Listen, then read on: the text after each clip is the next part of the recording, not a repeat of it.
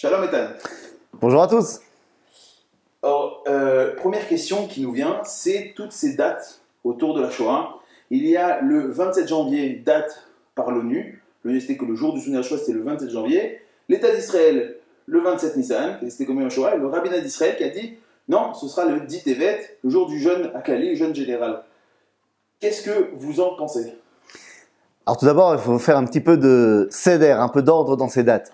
Euh, chacun a essayé de trouver une date qui lui correspondait un petit peu plus. Alors la date du 27 janvier est une date qui a été choisie par la France euh, comme étant simplement la date euh, symbolique de libération du camp d'Auschwitz. Pourquoi pas en soi On aurait pu parler de date de libération d'autres camps, mais effectivement Auschwitz comme étant le camp duquel il y a eu le plus de survivants, le plus de rescapés, qui été le plus important, eh bien ça fait sens. Euh, ensuite, on a la date du 27 Nissan. Alors, la date du 27 Nissan est un petit peu une date euh, euh, entre deux, c'est-à-dire qu'elle ne représente rien en tant que telle. La date du 27 Nissan, au départ, avait été proposée la date bah, du soulèvement du ghetto de Varsovie, la révolte du ghetto de Varsovie. Et la révolte du ghetto de Varsovie a eu lieu le 19 avril, mais c'était surtout en 1943, mais c'était surtout RF Pessah. Et donc, eh bien, l'État d'Israël s'est dit ça va être compliqué de faire une cérémonie nationale euh, de recueillement sur la Shoah et tout ça la veille de Pessah. Euh, ça va très certainement être trop problématique. Et deux semaines plus tard, c'était déjà Yom HaAtzmaut, Yom HaZikaron, Yom. Et donc, ils se sont dit, bon, bah, on va faire entre les deux. Et donc, c'est tombé comme ça, six jours après Pessah, une semaine avant Yom HaAtzmaut, le 27 Nissan. Alors, ça a évidemment euh, amené un tollé général dans le monde euh, religieux et rabbinique. Pourquoi? Eh bien, parce que dans le mois de Nissan, on a l'habitude de ne pas avoir des moments de deuil. Parce que nous sommes dans le mois de la Géoula, le mois de Pessah. Et donc, eh bien, c'est quelque chose qui a été euh, mal vécu. ceci étant dit, je préfère le dire tout de suite, maintenant que c'est là, euh, on ne sort pas du Tzibour et il est évident que le 27 Nissan est, pour nous tous le jour du recueillement de la Shoah, qu'on soit en Nissan ou pas en Nissan. Et, puis il y a le jour du Ditevet. Alors le jour du Ditevet n'a pas attendu l'État d'Israël pour être un jour de recueillement. C'était déjà un jour de jeûne qui a été décrété déjà depuis les prophètes, mais c'est surtout un jour de recueillement qui s'appelle le Guillaume Akadish Aklali, qui a été mis en place avant même la création de l'État d'Israël. Toute personne qui ne sait pas quand son proche est décédé, eh bien, il dira le Kaddish et fera tous les minagim de deuil ce jour du dit Tevet. Ça a été également mis en avant pour la Shoah. Il y a énormément de gens qui ont perdu des, proches et ils ne savent pas quand. Eh bien, c'est le jour du Tevet, le jour du Kaddish Aklali. Et, c'est un jour qui est fondamentalement important. si on avait le temps de rentrer dans les explications, on verrait que c'est un jeûne parmi les jeunes du judaïsme qui est certes le plus court de l'année, le plus facile à réaliser, mais un des plus importants à tel point que d'après le Talmud, le livre de Ézéchiel, eh bien, s'il tombait Shabbat, on jeûnerait pendant Shabbat. Il a la même puissance, si on veut, que le jour de Yom Kippour. Donc c'est vraiment euh, un jour très très important. Et puis il y a un quatrième jour de recueillement euh, de Yom HaShoah, puisque c'est également le jour de Tisha B'Av. Le jour de Tisha B'Av, le 9 Av, qui est un jour euh, national de recueillement, eh bien il faut savoir que après la Shoah, il y a des rabbins qui ont écrit des keynotes, qui ont écrit des textes de lamentation pour la Shoah spécifiquement, qu'on lit dans les synagogues. Et donc, on rappelle également la Shoah à Tisha B'Av. Alors, justement, quel est le... il n'y a aucun sens spirituel au 27 Nissan et euh, au 27 janvier alors? Alors non, aucun sens spirituel au 27 janvier. Comme on a dit, c'est la libération du camp de Auschwitz. Donc en soi, c'est oui, quelque chose de très important. Mais il faut bien se rendre compte que le 27 janvier, euh, euh, l'histoire de Auschwitz est déjà terminée. Ma grand-mère, qui était à Auschwitz, eh bien, le 27 janvier, elle n'y est déjà plus. Puisque c'est au début janvier qu'elle va faire les marches de la mort et qu'elle va partir du camp de Auschwitz pour être amenée dans un autre camp de transit en Allemagne. Et de là, elle va être libérée beaucoup plus tard par les Américains. Donc, si vous voulez, le 27 janvier est une date symbolique, mais absolument pas spirituelle. Pour ce qui est du 27 Nissan, comme on l'a expliqué, c'est une date euh, purement technique. Donc, euh, non, pas spirituelle. Ceci étant, ceux qui ont mis en place la date du 27 janvier, certes, ne l'ont pas fait pour des raisons spirituelles.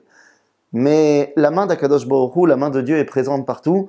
Et donc, eh bien, finalement, pas du 20, on va la faire, mais finalement la date du 27 Nissan, bien que au départ n'était pas pour des raisons spirituelles, mais pour des raisons purement techniques, eh bien, qu'est-ce que vous voulez que je vous dise? La main de Dieu est présente partout, et donc, eh bien, il y a oui quelque chose de très profond dans le fait, pas tant du 27 Nissan, mais dans le fait que nous fêtions, nous commémorions le jour de Yom HaShoah, eh bien, dans la deuxième semaine de la supputation du Homer, du décompte du Homer. Pourquoi? Eh bien parce que nos sages de la Kabbalah nous ont enseigné que chaque semaine qui sépare Pessah de Shavuot fait référence à une dimension spirituelle qu'on appelle les Séphirot. Eh bien, si la première semaine faisait référence à la bonté, c'est la semaine de Pessah, où Dieu nous a sortis d'Égypte par sa bonté, la deuxième semaine fait référence à la Gvura. La Gvura, la vaillance du peuple juif, eh bien, qui s'est révélée également dans le Yom HaShoah Gvura, le 27 Nissan, la deuxième semaine. Alors, question un peu brute, mais où était Dieu? Où était Dieu pendant la Shoah? Oui. Eh ben non, parce qu'en fait, ma question, c'est ça la question. Parce que quand tu me dis où était Dieu, la réponse est la même pendant la Shoah, hier matin, demain. Euh, Si on admet la réalité du Créateur, telle qu'elle est admise dans le judaïsme, Dieu est présent partout. Lorsque euh, j'ai passé mon entretien pour pouvoir être guide en Pologne et commencer à, à apprendre, eh bien on m'a posé cette question-là. Et j'ai répondu qu'il y avait trois styles de réponses. Il y avait des réponses du style de- du philosophe Martin Buber qui avait dit bah Dieu il est parti en vacances, euh, il n'était pas là, euh, voilà c'est- la barbarie humaine, mais Dieu n'était pas là. Bon, c'est dire qu'en fait il n'y a pas de problème en disant qu'il n'y a pas de question. Euh, non, Dieu, si on admet l'existence du Créateur, eh bien il est là. Et puis il y avait le style de réponse du professeur Ishayahu Lebovitch qui disait de toute façon il ne faut pas se poser de questions, l'histoire n'a pas de sens, euh, il ne faut pas chercher où était Dieu dans l'histoire, il faut faire les commandements. Là encore tu bottes en touche. Puis il y avait les styles de réponse comme euh, pouvait donner Manitou, le Rav Ashkenazi, en disant Dieu il était à Auschwitz, il était à Treblinka, il était à Majdanek. Et ça c'est très très dur à intégrer. Et effectivement, où était Dieu pendant la Shoah? Il était partout. Il était dans la souffrance, il était euh, dans les joies. En fait, quand vous regardez des survivants, des rescapés, certains vont vous dire Moi, j'ai vécu des miracles extraordinaires, et certains vont même devenir religieux après la Shoah. D'autres vous diront J'ai senti que Dieu m'a abandonné, et ils vont bah, relâcher et abandonner toute la Torah après la Shoah. Certains euh, vont dire Écoute, euh, comme disait ma grand-mère, quand je lui demandais Mais est-ce que tu crois en Dieu? Elle me disait Non, mais après tout ce qu'il nous a fait, comment tu veux que je croie en lui? Et je comprenais pas, j'étais jeune. Je disais, mais attends, mais si c'est lui qui vous a fait, alors tu crois? Mais... Il me dit, tu comprendras plus tard. Disait Elie Wiesel, après la Shoah, tu peux être soit pro-Dieu, soit anti-Dieu, mais tu peux pas être indifférent à la question du Créateur. Où était Dieu pendant la Shoah? Il était à Auschwitz, il était à Majdanek. Est-ce que c'est facile à comprendre? Absolument pas. Est-ce que je le comprends? Non plus. Est-ce que c'est possible d'essayer de comprendre? Alors, c'est possible d'essayer de comprendre à mon niveau, c'est-à-dire essayer pour moi de trouver euh, des moyens de me connecter à quelque chose qui va au-delà de la réalité de ce monde. Mais essayer de se mettre à la place de Dieu, c'est non seulement présomptueux et en plus voué à l'échec. Super. Alors, je vais passer à une autre question. Euh, la Shoah a-t-elle été annoncée dans la Torah? Sous quelle forme? Et, si oui, pourquoi euh, on n'a pas réagi? Ok. Alors, est-ce qu'il y a des prophéties de destruction? La réponse est évidemment oui. Euh, que ce soit dans les malédictions qui sont marquées dans le livre de Vaïkra, ou alors les malédictions qui sont marquées dans le livre de Devarim. Mais ni l'une ni l'autre ne fait véritablement référence à la Shoah. Par contre, il va y avoir dans la fin du livre de Devarim, eh bien, une prophétie qui est très compliquée. Va'anochi aster astir panai bayomahu. Je vais masquer ma présence, me cacher en ce jour-là. Il y a plusieurs références, euh, pas que dans la Torah d'ailleurs, dans les prophètes également, qui laissent entendre un terrible malheur. Un terrible malheur pour le peuple juif, comme on peut le voir euh, que Bayom Haou, ce jour-là, viendra Michael Assar Agadol, le grand ange Michael, Michael, Michael, et viendra euh, faire un drame terrible dans le peuple juif. Et Donc il y a des références qui parlent d'un drame incommensurable euh, qui va toucher le peuple d'Israël. Dans le langage du Talmud, on appellera euh, ce drame-là, Révélé Mashiach, les douleurs de l'enfantement messianique. Mais que les choses soient bien claires. Nous avons un grand principe euh, dans la Torah, qui est que les prophéties de bien vont forcément se réaliser, les prophéties de mal ne vont pas forcément se réaliser. Donc, je te vois venir avec ta question. Est-ce que s'il y a des prophéties qui parlent, d'ailleurs, à aucun moment les prophéties qui parlent ou parleraient de la Shoah ne sont explicites. Mais si on peut prendre des prophéties qui font état d'un drame terrible, machin, que évidemment nous on sait qu'aujourd'hui le plus grand drame que le peuple juif ait jamais connu et ne connaîtra jamais, c'est la Shoah, eh bien on peut dire euh, c'était marqué. Oui, mais c'était marqué, mais comme toutes les prophéties de malheur, c'était pas obligé de se réaliser. On aurait très bien pu faire en sorte que ça ne se réalise pas. Que ce soit nous, que ce soit les Allemands, l'homme, par ses actions, peut influer également sur ces prophéties de malheur. Je tiens à préciser que la Shoah, ce n'est pas de l'antisémitisme simplement. C'est-à-dire qu'il y a antisémitisme, euh, des fois même persécution, voire même euh, assassinat de juifs, mais on ne peut pas comparer un pogrom par-ci, un pogrom par-là, et je ne minimise pas, avec la Shoah évidemment. La volonté systématique de détruire tout le peuple juif, c'est autre chose que de simple antisémitisme.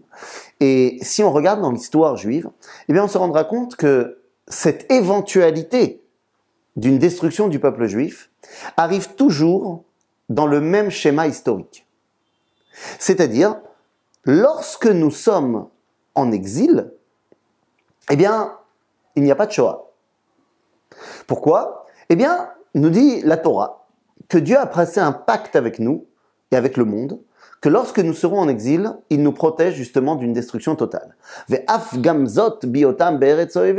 Lorsque nous serons, nous devrons être dans le pays de nos ennemis, eh bien, je ne vous abandonnerai pas et je vous protège de cela. Donc, lorsque nous sommes en exil, nous avons une, bulle protectrice, si vous voulez, euh, pogrom peut-être, Shoah non. Lorsque nous sommes en terre d'Israël, en état de Géoula, que nous avons notre état, notre armée, eh bien, comme dirait mon ami Obélix, euh, qu'ils y viennent. Il ne peut pas y avoir la Shoah parce que Akadosh Baruch nous a rendu nos forces et nous avons notre armée. Mais lorsque nous sommes dans un état intermédiaire, là arrive le danger de l'annihilation. Lorsque nous rappelons euh, l'idéal de celui qui veut nous détruire, on l'appelle Amalek. Eh bien, juste avant Purim, on va rappeler cette petite euh, phrase de la Torah, Zachor, souviens-toi de ce que tu as fait à Malek, Baderech, en chemin lorsque tu sortais d'Égypte. À chaque fois, lorsque nous sommes en chemin entre Galout et Géoula, entre exil et délivrance, eh bien, il y a ce danger-là. Lorsque nous sommes sortis dans la personne de Yaakov et de sa famille de chez Lavan, nous étions en exil chez Lavan, avant de revenir en Eretz Israël chez Yitzhak et d'être euh, à la maison, Esav arrive avec ses hommes, 400 hommes, et veut nous tuer. Finalement, Baruch Hashem, on s'en sort. Deuxième fois, eh bien, lorsque nous sortons d'Égypte, nous sommes donc plus sous la tutelle de Pharaon, nous ne sommes pas encore revenus en Israël avec Yahushua, eh bien, au milieu, va y avoir Amalek, Amalek vient et essaye de nous détruire. Baruch Hashem, on s'en sort. Lorsque nous sortons de l'exil de Babylone, Koresh, Cyrus, a donné la permission aux Juifs de revenir en Israël, mais nous ne sommes pas encore revenus véritablement. Eh bien, arrive l'histoire de Purim, Aman, un descendant de Amalek, qui veut nous détruire. Baruch Hashem, on s'en sort. Et dans notre génération, eh bien, alors que les nations du monde nous ont permis de sortir d'exil, il y a eu la déclaration Balfour, il y a eu euh, la, ratification de la déclaration Balfour à San Remo en 1922, et nous sommes avant la création de l'État d'Israël, eh bien, au milieu, malheureusement, ce coup-là, on n'a pas réussi à l'éviter et il y a eu la Shoah. Donc on voit que ce schéma revient toujours, euh, mais il, a été évité à plusieurs reprises. On aurait peut-être pu l'éviter. Si tu me poses la question comment on aurait pu faire pour l'éviter, c'est une excellente question. Je ne sais pas. Et j'imagine que ça va t'amener à une autre question. Exactement, ça introduit la question par rapport à Israël, à la création de l'État d'Israël et vous avez parlé qu'on est en chemin, et du coup ça, ça met en danger le peuple d'Israël. Donc ça sous-entend que l'État d'Israël n'a rien à voir avec la Shoah, et pourtant on voit que tout s'est enclenché, ça s'est enclenché avant avec Balfour, ça s'est enclenché avant avec Herzl, etc. Mais il y a eu une précipitation et, et un accord des nations grâce et uniquement grâce à la Shoah. Alors d'abord, je pensais pas que tu me poserais cette question-là. Je pensais que tu me poserais la question de la punition. Mais c'est une très bonne question ta question. En fait, tu sais comme on dit, She'elat Racham Chetzi Tshuva. La question d'un sage, c'est déjà la moitié de la réponse. Évidemment, évidemment, si on a dit tout à l'heure que la Shoah, même si on peut trouver des sources dans les textes bibliques, c'est une prophétie de mal. Or, une prophétie de mal n'est pas obligée de se réaliser. À l'inverse, les créations d'État d'Israël, la Géoula, c'est une prophétie qui revient énormément de fois de manière explicite dans le Tanakh, et ça c'est une prophétie de bien qui est fondamentalement obligée de se réaliser. Donc, la Shoah n'était pas une nécessité de l'histoire, alors que la création d'État d'Israël est une nécessité de l'histoire. Donc déjà, elles ne sont pas à corréler euh, l'un et l'autre. Deuxièmement, évidemment, comme tu l'as dit, le processus de résurrection nationale n'a pas attendu la Shoah. Que ce soit avec les élèves du Gaon de Vilna, ou les élèves du Baal Shem Tov en 1808, ou alors en 1777, qui arrivent et qui redonnent un, un, un souffle de vie dans la reconstruction du peuple juif en Israël, on est bien avant la Shoah. Si je remontais encore avant, avec l'époque de Rabbi Yosef Karo qui dit ça y est, il se passe quelque chose, alors qu'on est 500 ans avant notre, notre époque. Mais sans remonter si loin, ce qu'on appelle la première Alia en 1882, le premier congressionniste à Bâle, euh, dirigé par Herzl, en 1897, on est bien avant la Shoah. Je vais même te dire mieux que ça. Dans le monde sioniste, tout ça, il y a une grande question par rapport au fait que Herzl aurait voulu nous emmener en Ouganda, faire un pays là-bas en Ouganda, en Afrique. Eh bien, le congrès de l'Ouganda, c'est en 1903. Après que les Anglais aient proposé à Herzl l'Ouganda, eh bien, Herzl va proposer la proposition au congrès sioniste mondial. Pourquoi? Mais parce qu'en 1903, il y a eu le pogrom de Kishinev. Pogrom de Kishinev, il y a eu, euh, si je ne me trompe pas, 42 morts et 500 blessés. Ce qui est terrible pour l'époque. Mais 1903, on est 40 ans avant la Shoah. Et 42 morts, ça paraît c'est terrible ce que je vais dire, mais ça paraît insignifiant comparé à ce qui va se passer 40 ans plus tard. Donc on voit bien que l'épopée sioniste et la volonté de reconstruire un État n'a pas attendu du tout la Shoah. Donc, est-ce qu'il y aurait eu la Shoah, est-ce qu'il y aurait eu l'État d'Israël sans la Shoah? Bien sûr que oui.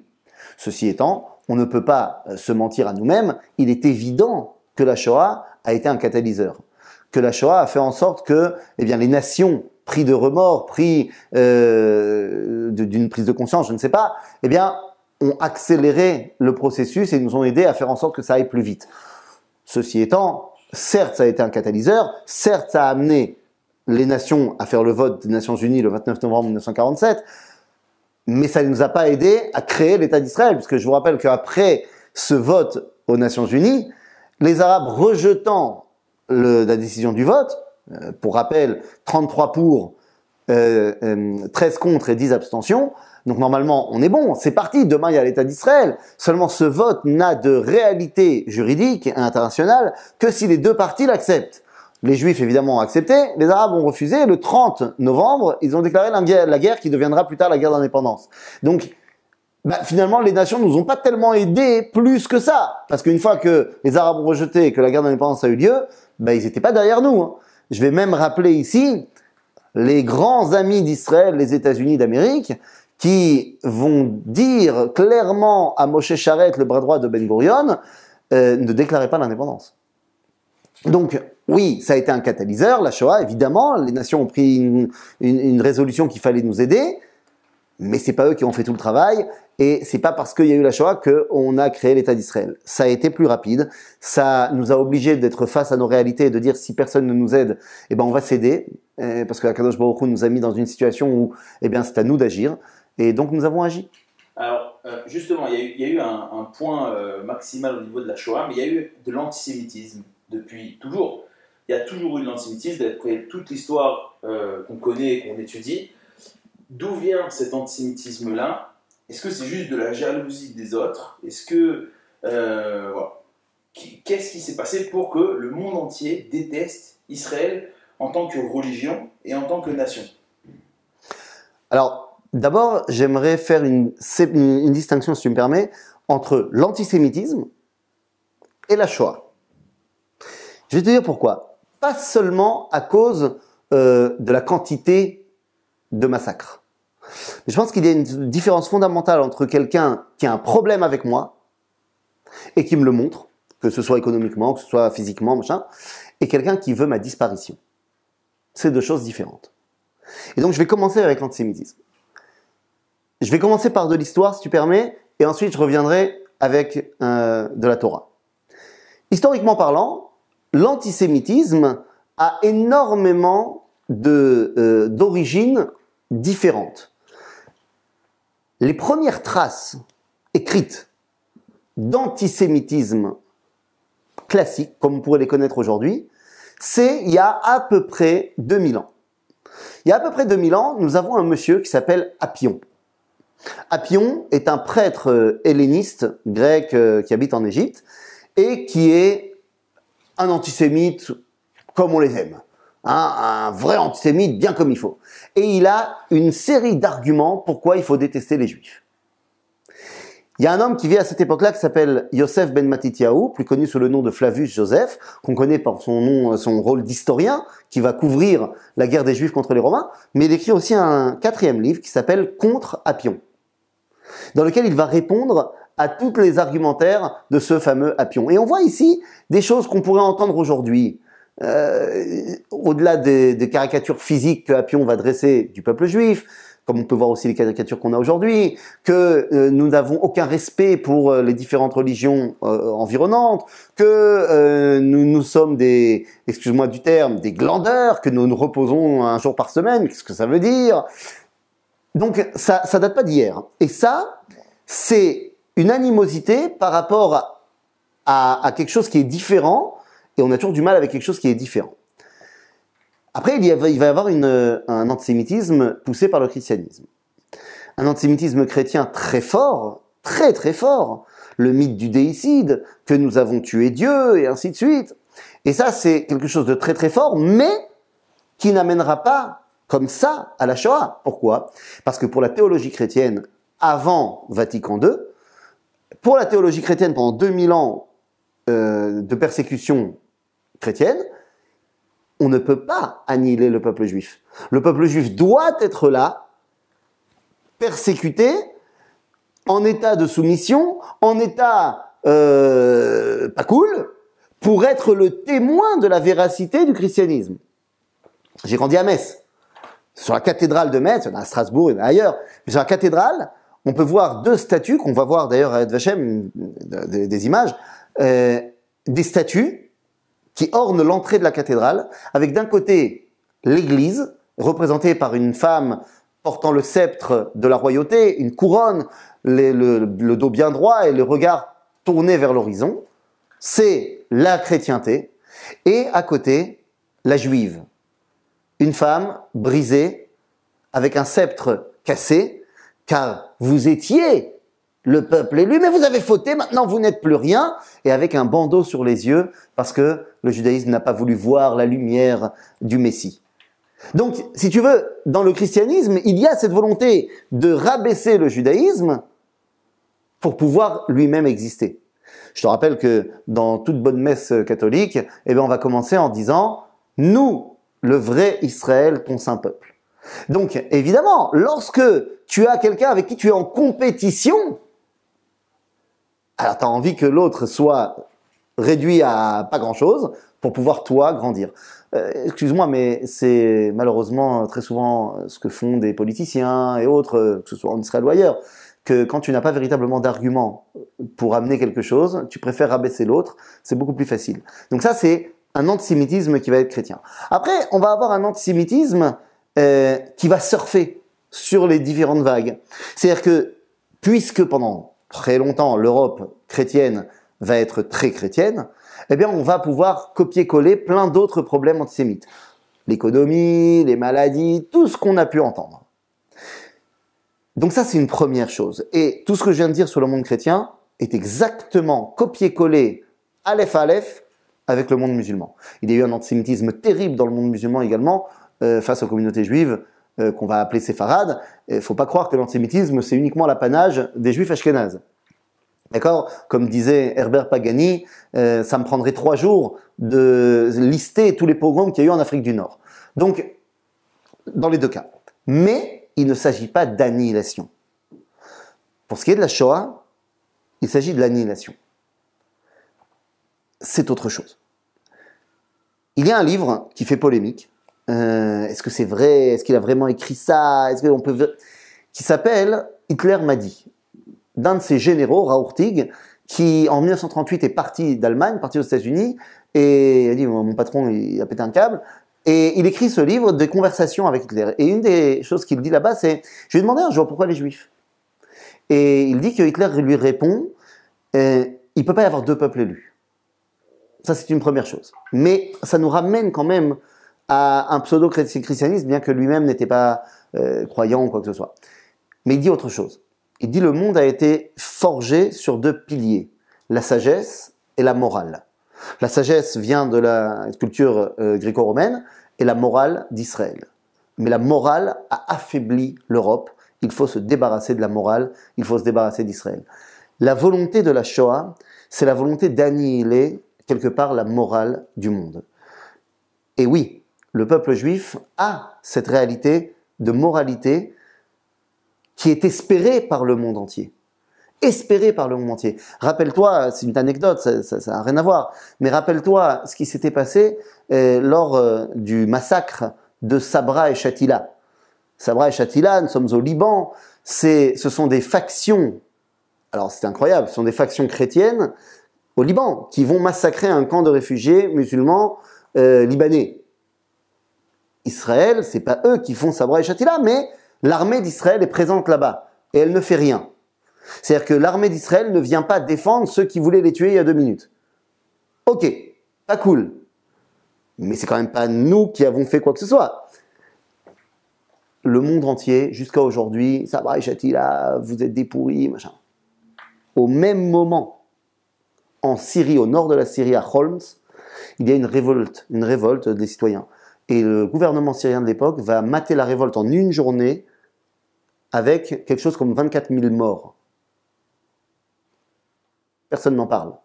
Il va y avoir un journaliste dans Libération qui va dire euh, quand même, quand même, franchement, par rapport à ce qui se passe, pourquoi on est si dur avec l'État d'Israël? Et il répond parce que de l'État d'Israël, on peut s'attendre à plus. C'est-à-dire qu'il y a une volonté de dire, attends, à Israël, c'est la morale du monde. Peut-être que c'est aussi ça un des grands problèmes de l'antisémitisme. Le peuple juif a un message à donner à l'humanité, et quand il ne le donne pas, caché. C'est un peu pour ça que euh, la majorité des décisions prises à l'ONU pour Bien sûr. améliorer le Mais bien sûr. c'est contre Israël et pas contre toutes ces dictatures Bien sûr. et tout ce qui se passe dans le monde. C'est risible. Quand vous avez euh, euh, l'Iran qui vient faire euh, des, des, des motions de censure contre Israël parce que euh, ils portent atteinte aux droits de l'homme. C'est une plaisanterie. Mais ça marche. Donc ça, c'est de l'antisémitisme. Ça, c'est de l'antisémitisme. Et j'aimerais faire un petit peu une différenciation, même s'il n'y a pas de différenciation à faire, entre l'antisémitisme et l'antisionisme. Anti-Israël aujourd'hui, c'est-à-dire que l'antisémitisme d'aujourd'hui n'a rien à voir avec l'antisémitisme entre guillemets religieux de vous êtes le peuple élu et vous avez pris notre place de, de l'époque. Ah bah si, c'est exactement la même chose. C'est-à-dire que pas pour des raisons religieuses, c'est pas la question. Mais aujourd'hui, c'est quoi le, le grand grief que le monde peut avoir contre l'État d'Israël? Vous avez pris la place de quelqu'un d'autre. Vous avez pris la place de quelqu'un d'autre, comme on aurait pu dire, vous avez pris la place, vous avez pris la place, vous avez pris la place. L'antisionisme aujourd'hui, évidemment qu'on a le droit d'être contre euh, la politique de l'État d'Israël pour des raisons politiques. Si seulement ça ne cachait pas, très mal d'ailleurs, un antisémitisme très profond. Alors il est possible qu'il y ait des gens qui soient euh, anti la politique de l'État d'Israël, mais qui soient fondamentalement philo-sémites. Pourquoi pas? Euh, Malheureusement, on les a pas encore vus, ils ont pas encore, euh, ils se sont pas encore dévoilés. Mais aujourd'hui, l'écrasante majorité de ceux qui montrent ouvertement leur antisionisme, c'est pour mieux cacher leur antisémitisme. Tu sais, il y avait euh, aujourd'hui un des grands une grande chose que le monde nous nous enjoint à faire, c'est de dire il faut revenir aux frontières de 67. Euh, si on revient aux frontières de 67, il y aura la paix. Je me rappelle toujours de la phrase de Golda Meir, euh, qui déjà à, l'époque, après la guerre des six, juste après la guerre des six jours, euh, on lui disait il faut revenir aux frontières de 67, il y aura la paix. Elle dit c'est bizarre parce que on est revenu aux frontières de 67. Vous savez quand? Avant la guerre des six jours. Avant la guerre de six jours, on était aux frontières de 67, puisqu'il n'y avait pas encore eu la guerre. Et pourtant, ben, ils nous ont attaqué quand même. Il y a quand même eu la guerre. Donc, il y a un moment donné, euh, le mensonge ne peut pas tenir. Alors, euh, vous l'avez un petit peu euh, ouvert tout à l'heure, c'est la punition divine, pour revenir un peu à la Shoah. C'est que aujourd'hui, il y a des rabbins, des historiens, des bien-pensants ou des mauvais pensants qui trouvent plein de raisons à ce que Dieu ait puni le peuple juif. Même les chrétiens disent que la Shoah, c'est parce que le peuple juif a fauté, etc. Est-ce qu'il existe une punition divine dans la Torah? Dans l'histoire Alors, d'abord, je ne sais pas s'il y a des historiens qui se sont penchés là-dessus. Il faut voir. Mais on va dire très simple. Euh, ça, c'est ma préférée. C'est ma préférée, la punition divine euh, de la Shoah. Est-ce qu'il y a des punitions dans la Torah? Bien sûr que oui. Euh, C'est marqué noir sur blanc. Mais il y a une toute petite différence entre euh, aujourd'hui et la Torah. C'est qu'aujourd'hui, nous n'avons plus de prophétie. Alors ça vous aura peut-être échappé, mais euh, le dernier prophète, qu'on connaît par son nom, c'est Malachi. C'était il y a à peu près 2400 ans, même s'il y a eu encore de la prophétie un petit peu chez Anshek Neset jusqu'à Shimon Hatzadik. Allez, on va dire que ça fait 2200 ans qu'il n'y a plus de prophétie. Donc lorsqu'il y a un prophète à qui Dieu a dit « Ko Amar Hashem, ainsi Dieu parle, je vous fais ça parce que », bah tu sais que je vous fais ça parce que. Mais aujourd'hui, on n'est pas prophète. Et donc, toutes les personnes, quelles qu'elles soient et quelle que soit la longueur de leur barbe, qui viennent et qui disent la Shoah est une réponse à un péché quelconque, ce sont des menteurs. Point.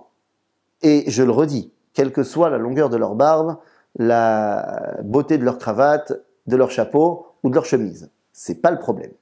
Pourquoi? Eh bien parce que le prophète Ézéchiel va nous dire, euh, euh, le prophète euh, Jérémie, euh, qui va être repris d'ailleurs dans les différents prophètes, Lo marchevotai marchevotechem, velo drachechem derachai amar Hashem. Mes pensées, c'est pas vos pensées. Mes chemins, c'est pas vos chemins. Et donc commencer à essayer de se prendre pour l'avocat de Dieu et de dire oui, moi je sais, la Shoah c'est parce que. Mais, pour qui tu te prends? Un drame de cette ampleur-là, tu peux pas toi, quelle que soit ta connaissance, venir dire moi je sais pourquoi ça a eu lieu. D'autant plus que quand on parle de punition dans la Torah, la punition dans la Torah vient répondre à quelque chose de précis. Or, ici, il y a une chose qui est claire dans la Torah, c'est que ça n'existe pas si moi je n'ai pas fauté, eh bien que je me prends quelque chose parce que quelqu'un d'autre a fauté. Tu vas me dire, mais non, tout Israël est garant l'un de l'autre, Kol Israël a basé. Oui, bien sûr, lorsqu'on sait de quoi on parle. Lorsque on est garant parce que on est ensemble. Lorsque vous avez Achan qui va euh, voler pendant la, prise de Jéricho, c'est parce que nous étions tous ensemble en tant qu'armée d'Israël qui va. Mais là, nous sommes des communautés complètement séparées, complètement différentes. D'autre part, je rappelle quand même que d'après les lois de la Torah, il y a des gens qui ne sont pas barrés onshin, qui ne sont pas passibles de quoi que ce soit, d'après la Torah. On les appelle des enfants. Jusqu'à 13 ans, tu n'es pas responsable, miprinat beddin shel mata, c'est-à-dire que un, un, tribunal rabbinique ne peut pas te juger jusqu'à tes 13 ans, tu n'es pas bar mitzvah, et pour le tribunal céleste, jusqu'à tes 20 ans, tu n'es pas jugeable non plus. Il y a quand même un million et demi d'enfants qui ont été tués dans la Shoah, et qui sont pas jugeables d'après les lois de la Torah. Donc, qu'est-ce que tu veux me raconter qu'il y a eu une punition parce qu'ils ont fait quoi que ce soit? Deuxièmement, dans la Shoah sont morts énormément de gens qui étaient des tzadikim. Des tzadikim, mamash Mais des, des, des, des, gens qui respectaient toute la Torah euh, autant que possible. Et il y a des gens qui sont morts également dans la Shoah qui n'étaient pas religieux, mais qui ne sont pas non plus jugeables par la Torah. Pourquoi? Eh bien parce qu'ils étaient d'après la Torah, Tinok Shenishba Ben Agoim, c'est-à-dire quelqu'un qui a grandi pas religieux, qui ne sait pas, et peut-être que son grand-père, il avait une photo de lui qui était rabbin, mais lui, il ne sait déjà plus. L'émancipation qui a amené à l'abandon de la Torah, c'était 200 ans avant. Donc, eh, ça fait quand même beaucoup de gens qui sont pas euh, jugeables d'après la Torah, et il a bon dos, le rabbin, quand il vient nous dire, oui, mais c'est à cause d'après la Torah, on a entendu de tout. On a entendu que la Shoah, c'est la punition euh, parce que les Juifs s'étaient assimilés en Europe. Et c'est pour ça d'ailleurs que la Shoah, tu sais bien, elle a frappé que les Ashkénazes. Pas les séfarades. Parce que les séfarades, eux, ils n'ont pas abandonné la Torah, et donc euh, forcément, euh, la- Dieu a puni uniquement les Ashkénazes. C'est certainement vrai, surtout quand tu lis euh, la- les listes des convois qui partent d'Algérie, qui partent de Marseille, de Salonique. La communauté juive de Salonique, c'est 50 000 juifs qui sont tous séfarades, qui ont tous été massacrés. C'est une plaisanterie. Il y a eu, oui, une punition divine qui est apparue pour tester quelqu'un dans la Torah, c'est Yov. Le livre de Yov qui est souvent cité par rapport à la Shoah, où Dieu a puni pour tester euh, le peuple, le- euh, tester Yov. Est-ce que là, c'était pas une punition entre guillemets de test? Qui n'avait rien à voir avec une. avec une, euh, Yov, Yov n'est pas puni parce qu'il a fait quelque chose de mal. Yov euh, n'a- n'arrive pas à avoir. il- il- si vous voulez, Yov, il est tellement plein de plein de sa vie, de sa réussite. C'est extraordinaire. C'est un sadique, hein, Yov. C'est un. Mais il est tellement dans une routine de tzidkout qu'il n'arrive pas à se connecter à Dieu. Ce test n'est pas un test en fait, parce qu'il n'est pas testé de rien du tout. Il va être mis dans une réalité où il fait face à l'absence. Et à ce moment-là, il appelle. Il appelle à l'aide. C'est absolument pas un test. C'est Akadosh Baruch qui vient mettre Yov devant une réalité où il doit faire de la place à Akadosh Baruch. Mais on n'est pas du tout dans le même cas. On n'est absolument pas du tout dans le même cas où il y avait un trop plein de, de, bienfaits, un trop plein de, de plénitude. Euh, non, avant la Shoah, je te rappelle qu'on est déjà dans une réalité avec un antisémitisme euh, grandissant, que la situation des Juifs n'est pas au beau fixe, donc on n'est absolument pas en lien avec Yov. Euh, la Shoah, il faut se rappeler ça. La Shoah, c'est la faute des nazis. C'est quelque chose qui est fondamental. D'après le judaïsme, l'homme a le libre arbitre. L'homme est responsable de ses choix. L'homme choisit de faire le bien ou choisit de faire le mal. Et ne vient pas me dire non mais Dieu c'est lui qui sait tout et il fait tout et c'est Dieu qui gère. Nous ne sommes pas des marionnettes que Dieu ferait avancer avec des fils. Parce que si nous disons cela, bien que ça a été amené par Rabbeinu Chizdaï Kreskas, mais Rabbi Yitzhak Abrabanel dit, mais c'est terrible ce qu'il nous dit, Rabbeinu Chizdaï. Parce que ça veut dire qu'il n'y a plus de libre arbitre, ça veut dire qu'il n'y a plus de responsabilité à rien. Parce que si tu me dis c'est Dieu qui a fait la Shoah, pourquoi j'en veux Hitler? En fait, ce n'est qu'un pantin. Non. Les nazis sont responsables de leurs actes. Il y a le libre arbitre. Qui a fait la Shoah? Les nazis. Et tous ceux qui les ont aidés. Ah, pourquoi Dieu n'a pas fait un miracle et nous a pas ouvert la mer Rouge euh, et, les, les voies de chemin de fer de Auschwitz C'est une excellente question. Je ne sais pas. Alors, je vais, je vais reprendre quelque chose qui est dit par la minorité, euh, par une minorité, mais qui est quand même dit, et je pense que c'est important d'en parler aussi, c'est que si on n'était pas venu en Israël, c'est-à-dire si on n'était pas en chemin, comme vous l'avez dit un peu plus tôt, il n'y aurait pas eu de Shoah. C'est-à-dire si on n'avait pas voulu venir en Israël, si on était, entre guillemets, attendu le Mashiach comme euh, beaucoup l'attendent, euh, il n'y aurait pas eu tous ces problèmes-là, et peut-être que ça valait le coup d'attendre. Alors, euh, la question d'être en chemin ou pas en chemin ne dépend pas de si moi j'ai pris le train ou pas. La question de est-ce que l'exil se termine et nous sommes en chemin vers la Géoula, ça vient d'Akadosh Baruch. Ce sont des événements qui me dépassent, qui ne dépendent pas de, de, de mon choix personnel. C'est-à-dire que finalement, la déclaration Balfour, elle est venue que je sois là ou que je sois pas là, que je suis d'accord ou je suis pas d'accord. Akadosh Baruch décide quand se termine l'exil et quand doit, doit-on passer au, stade de la Géoula. Donc c'est pas moi j'ai fait en sorte qu'on soit en chemin. On est en chemin parce qu'on est en chemin. Dieu a décidé de nous sortir d'Égypte, ben il nous a sortis d'Égypte. Et la, la à ce moment-là se met en marche. Donc de dire peut-être qu'on n'aurait pas dû précipiter les choses et on serait resté en galoute et tout aurait été bien, c'est pas c'est pas nous qui déterminons quand il y a euh, la fin de l'exil ou pas la fin de l'exil. Donc de dire on n'aurait pas dû se précipiter. Tu sais, ça c'est on revenait sur euh, la question de la punition. C'était l'avis du rabbi de Satmer euh, qui venait dire voilà la Shoah c'est à cause du sionisme. C'est quand même extraordinaire. C'est-à-dire de vouloir réaliser le commandement divin, c'est euh, la faute qui nous a amenés à la Shoah. C'est absurde. Euh, d'autant plus que j'aurais tellement de choses à dire sur la façon dont le rabbi de Satmar euh, a fui sa communauté pour aller s'enfuir grâce à l'organisation sioniste mondiale. Mais ça, c'est une autre histoire. Quoi qu'il en soit, de dire que nous n'avons pas, nous n'avons pas attendu le Messie, c'est absurde.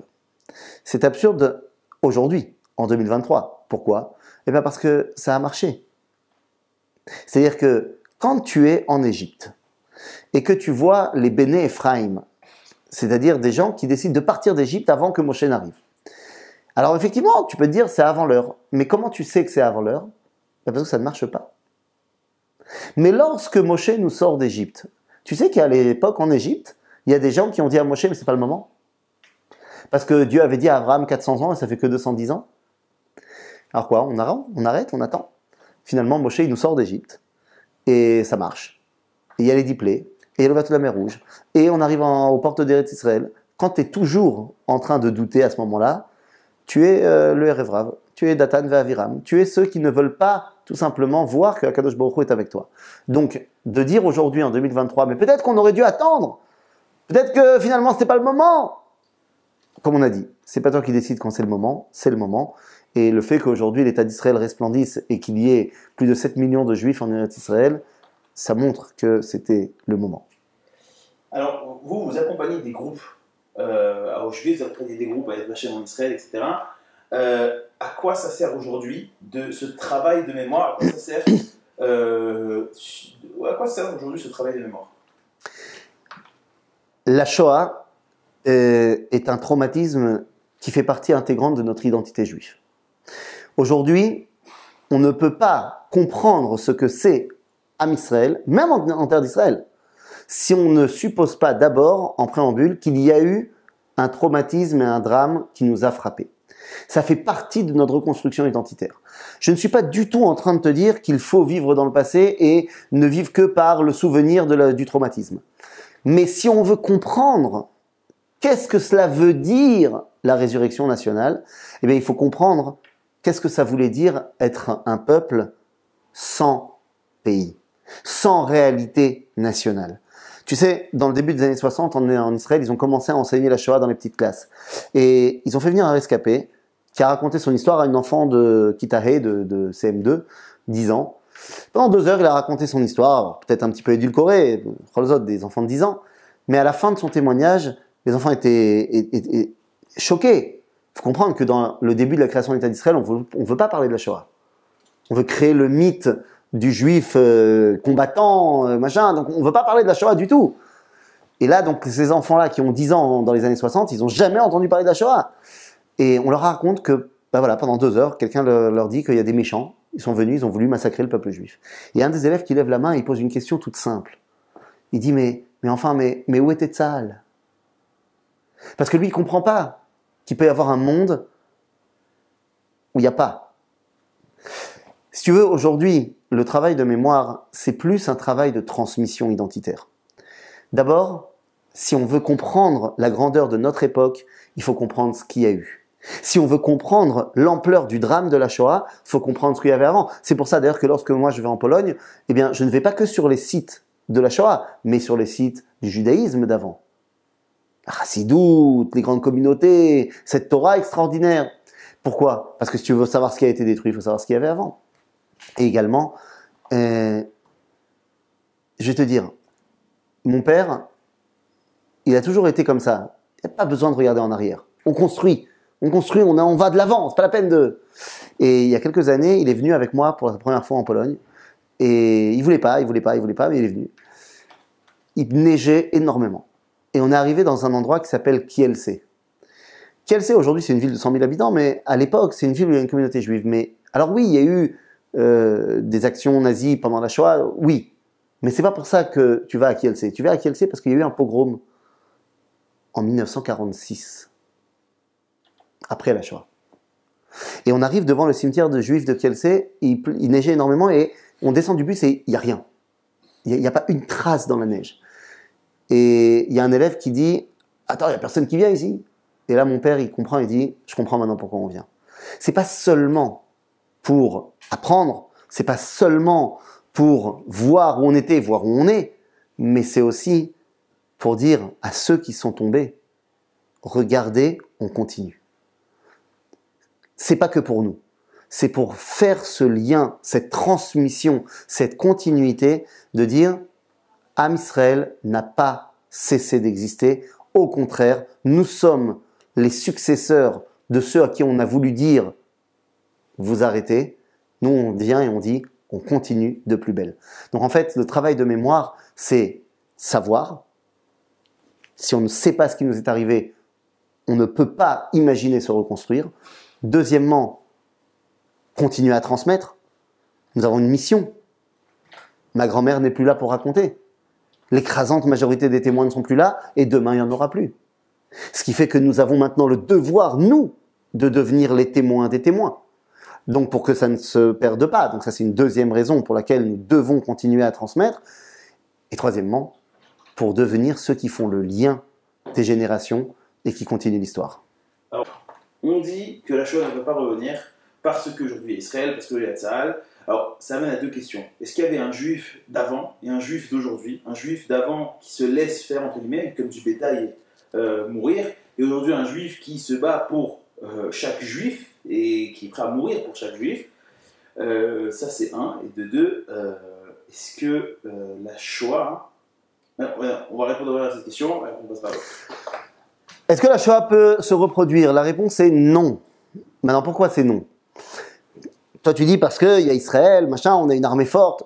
Oui, mais en tant que rabbin, je suis obligé de te dire, parce que comme on a dit tout à l'heure, l'éventualité de la Shoah, c'est possible que quand on est en chemin, nous ne sommes plus en chemin.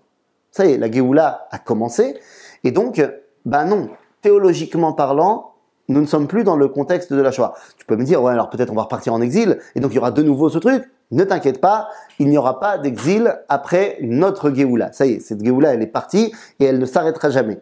Donc il n'y aura pas d'autre exil. C'est marqué noir sur blanc euh, dans le livre de Echa que lorsque nous revenons de l'exil de Édom, terminé, plus d'exil. Donc, non, il n'y aura plus la Shoah. Est-ce qu'il y a un juif d'avant qui se laissait faire comme un mouton à l'abattoir et un juif vaillant d'aujourd'hui? Euh, La réponse est non.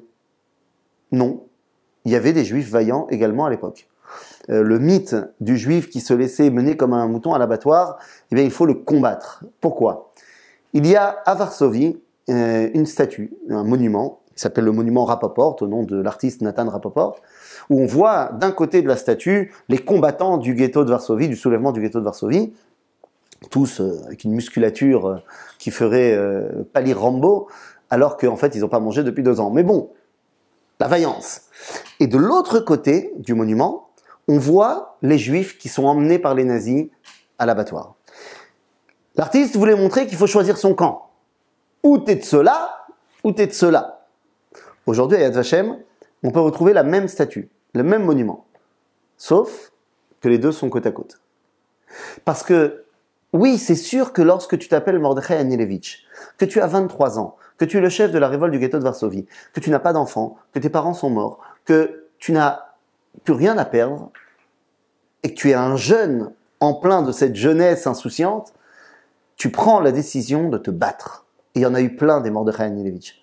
On parle de Mordechai Anilevich comme le chef de la révolte du ghetto de Varsovie, bien sûr.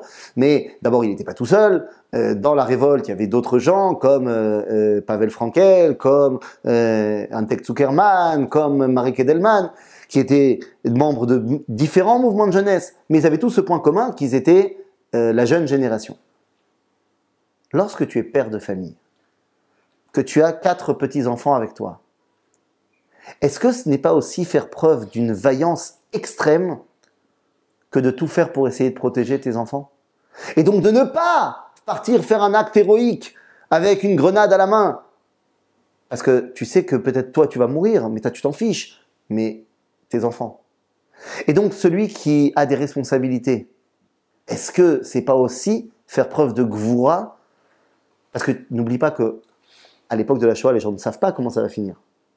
Et donc essayer bah, de survivre, est-ce que c'est pas aussi faire preuve de vaillance? Est-ce que c'est pas aussi montrer qu'on est un grand juif euh, fier? Lorsque le Rav Nissenbaum, le Rav Yitzhak Nissenbaum, va dire à sa communauté qui, il voit ses, fidèles qui se laissent mourir de faim parce qu'ils veulent pas manger un morceau de viande pas cachère. On est dans le ghetto de Varsovie, rien à manger. Il leur dit, mais l'heure n'est pas au Kiddush Hashem. L'heure est au Kiddush Achaïm. Il faut survivre. Est-ce que c'est pas aussi faire preuve de vaillance Donc, de dire, à l'époque, il y avait les juifs euh, miskenim, et aujourd'hui, il y a les juifs bogos. Non. Par contre, il y a quelque chose qui a, oui, changé. À l'époque, il n'y avait pas, du moins il y avait, mais c'était pas vécu et ressenti, la dimension de nation. Nous n'étions pas un collectif. Nous étions des communautés et des individus. Nous n'avions pas cette identité de nation d'Israël. Nous étions, mais nous ne le vivions pas. Aujourd'hui, nous avons cette dimension de nation d'Israël qui va nous amener jusqu'à Antébé en 1976. Lorsqu'un avion est détourné et qu'on va capturer les Juifs, pas que les Israéliens, les Juifs, et on va les amener là-bas en Antébé, eh bien l'État d'Israël va emmener des soldats pour aller sauver ces Juifs. Pas parce qu'ils sont Israéliens, mais parce que la dimension de nation est retrouvée et que quand Israël a révim basé, à ce moment-là, ça revient.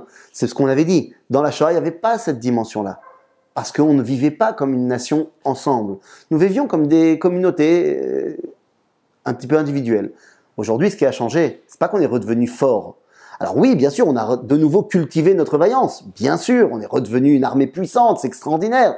Bien évidemment. Et le Rav Kook va nous expliquer que le fait que Am Israël soit redevenu fort physiquement nous permet, dans euh, les yeshivot des kabbalistes, de comprendre mieux la Torah. Ok. Mais le vrai changement, comme dit ma grand-mère, mon autre grand-mère, qui s'est cachée des nazis et qui s'est enfui d'endroit en endroit pendant toute la guerre. Il dit, mais vous vous rendez pas compte de ce que ça voulait dire pour nous 1948. Vous vous rendez pas compte de ce que ça veut dire pour nous quand tu te balades Moi, j'étais une fois à New York et je me suis baladé devant le bâtiment des Nations Unies et tu regardes tous les drapeaux. Tu vois le drapeau d'Israël Ça nous paraît tellement normal. Mais on ne se rend pas compte de ce que ça voulait dire passer d'un état où bah, on est par-ci par-là dispersé au bon gré euh, des nations dans lesquelles nous sommes à une réalité où il y a l'État d'Israël. Donc, plus que on était des juifs miskénim, on est redevenu des juifs forts, non, on était des juifs, on est redevenu un peuple.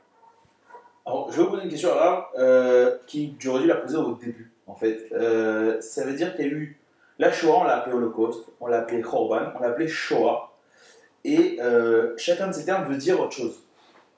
Est-ce que vous pouvez nous expliquer ces termes? Une très bonne question. Quand on rentre, euh, quand on va dans le camp de Auschwitz, il y a plusieurs blocs qui sont des, des blocs de soit euh, de ce qui s'est passé, soit des expositions.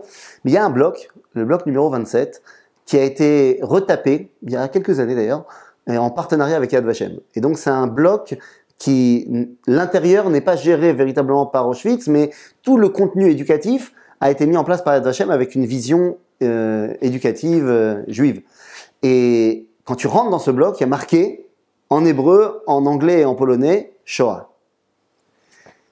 Et quand je vais là-bas, je demande tout le temps aux gens, mais ça veut dire quoi? Et donc voilà, ils me donnent toutes les, toutes les significations que tu as données. Euh, aucune n'est bonne. C'est-à-dire que, c'est vrai ça, Shoah, Mazé. Qu'est-ce que ça veut dire le mot Shoah? D'où ça vient? Le mot Shoah n'a pas été inventé pour la Shoah. Le mot Shoah vient du Tanakh. Dans Teilim, on va trouver le mot Shoah. Vatavo Shoah, Loeda. Qu'est-ce que ça veut dire? Eh bien, d'abord que les choses soient claires, ça ne veut pas dire Holocauste. On comprend pourquoi est-ce que les gens ont voulu donner ce terme-là, mais Holocauste, c'est Korban Ola. C'est un sacrifice qui est brûlé intégralement. Alors on comprend pourquoi est-ce que les gens, voilà, Shoah, les bûchers humains, donc on, Holocauste. Mais non.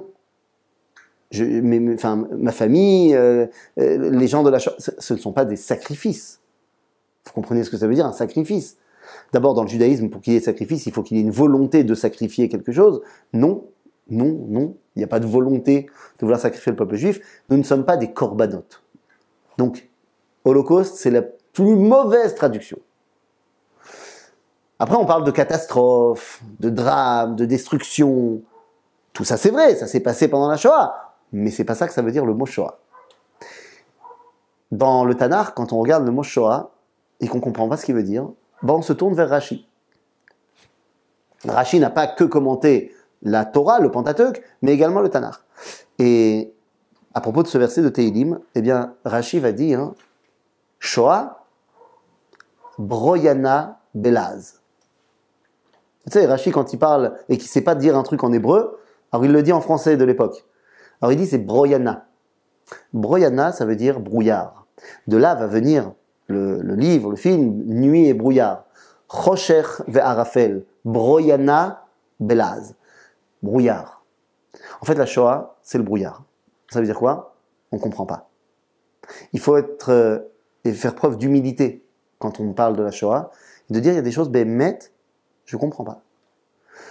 La Shoah nous a mis dans un brouillard total par rapport à notre condition, par rapport à notre lien à Dieu, par rapport à notre lien à la terre d'Israël, par rapport à notre lien au monde. Ce que nous faisons depuis 75 ans, depuis la création de l'État d'Israël et puis depuis 80 ans, depuis la fin de la Deuxième Guerre mondiale et de la Shoah, eh bien, nous essayons de dissiper le brouillard. Nous essayons de ramener la clarté et la lumière dans le peuple juif, dans notre relation à Dieu, en terre d'Israël et dans le monde entier. Voilà pourquoi on est là. Oh, dernière question. Euh, Yom HaShoah, Yom c'est mardi. Euh, est-ce qu'il y a quelque chose à faire, à penser? Est-ce que vous, vous faites quelque chose par rapport à cette journée-là? Euh, C'était une journée de recueillement, une journée de jeûne, personnage, je ne sais pas. Est-ce qu'il y a quelque chose à faire? Alors, euh, parce que moi je fais quelque chose, alors euh, je ne sais pas quand est-ce qu'on va diffuser. Euh, parce que lundi soir, euh, je fais un cours à Givat sur Yom HaShoah, où on va parler de euh, la quelles étaient les réponses des rabbins pendant la Shoah. Qu'est-ce qu'ont dit les rabbins qui ont vécu l'événement pendant l'événement? donc ça c'est une première chose. Maintenant, qu'est-ce qu'on fait? Si on peut rencontrer des rescapés, c'est le mieux. Encore une fois, pour continuer et devenir le témoin. Donc ça, c'est, euh, ça, me paraît en, premier lieu. Si tu peux pas rencontrer un rescapé, euh, je pense que c'est oui un, bon temps d'introspection.